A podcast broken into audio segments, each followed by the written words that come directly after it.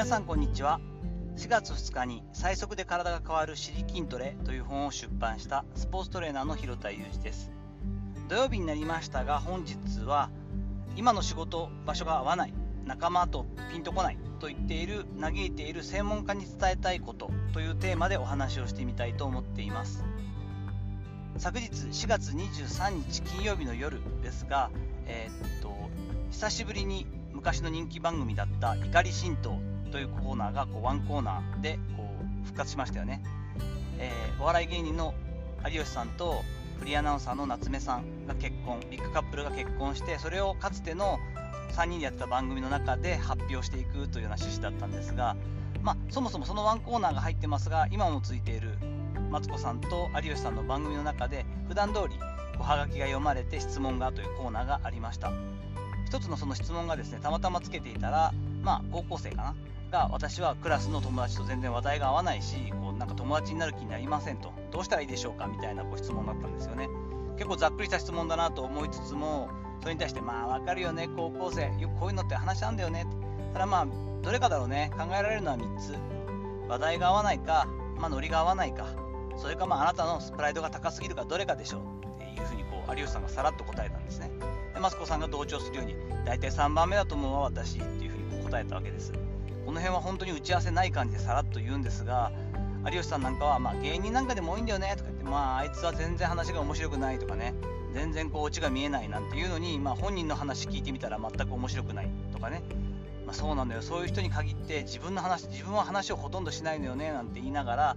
まあでも、このプライドが邪魔するっていうのはまあありがちだよねという話をひとしきりしていました。マツコさんはご自身の高校時代も振り返って、まあ私もそうだったものと。あのプライドが邪魔してとにかくできるだけつるまないようにしてたしもう今30年経って48になって後悔してるわよなんて話を結構深々としていましたがこれはすごくあの専門家にとっても同じような話が言えるんじゃないかなと思って聞いていました、まあ、トレーニングの専門家は私の仕事ですがそれだけでなくて、まあ、トレーナーの仕事であっても、まあ、スポーツ現場に携わる、まスタッフっていうのはやっぱある程度スペシャリティを持って専門性を持った、ま専門家の集まりではありますよね。結構まあ相談を受けることがあった時にやはり多いのが、まあ、今の仕事場で会わない人がいるんですとか全然理解してくれないんですといったような内容が多いんですよね。でもやっぱりその話をよく聞いてみるとどこかしらこう自分の自分にとっての合わない人がいるだけであったりとかですね。その人自身のこう考え方がすごく固定観念が強くて、まあ、箱の中に入っているというか自分の世界観の中でこう偏見が少しあるんじゃないかなというふうに感じたりすることも多いんですよね。やはり自分自身のプライドが高すぎるとなかなか他の人を認めることもできないしコミュニケーションを取ることもできないのも、まあ、そうなんですけれどもそういったこうなかなか自分の殻から出れない人っていうのは周りから見ても結構雰囲気として伝わるものでオーラとしてというかその雰囲気としてなかなかこう近寄りがたかったりこう仲間にしづらい雰囲気があるんですよね。まあ、よく言うことで分かっちゃいるけど難しいことではあるんですけれども、まあ、周りを変えるというよりはまず自分自身が変わってしまった方がやはり簡単だしそれなしではなかなか状況っていうのは打破できないなというのは今この年になると感じています。本当にねこういろんな現場で私も仕事がしたことあるんでこれはちょっと合わないなって思って後から振り返ってもやっぱあそこ合わなかったなっていうことはあるんですけれどもでもなかなか逆に言えば自分の理想的な仕事場でみんながうまくいってるなんてことはそうそうないわけでただ年を重ねてきていろんな経験を積んでから自分自身のこのプライドみたいなところを、まあ、ある程度捨てれるようになってくるとそれなりにしんどかった現場っていうのもこう快適になってくるし人間関係ってうまく回っていったりするようになるものなんですよね。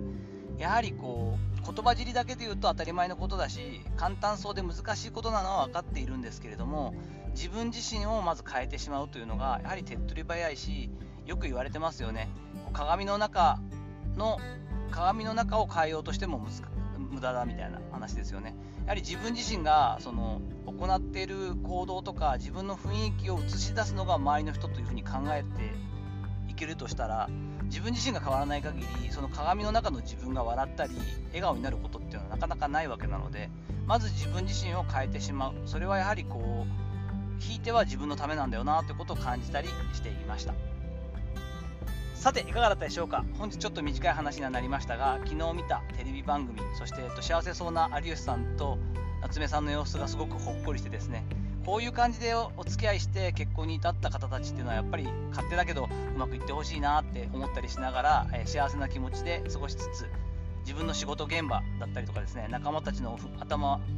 に浮かんだそういった悩みとかも思い浮かべてあこういうことってあるよなと思った有吉さんの話をお伝えしてみました。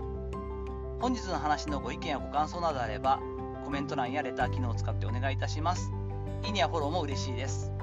ろしくお願いします。本日も最後までお聴きいただきありがとうございました。この後も充実した週末をお過ごしください。それではまたお会いしましょう。広田裕二でした。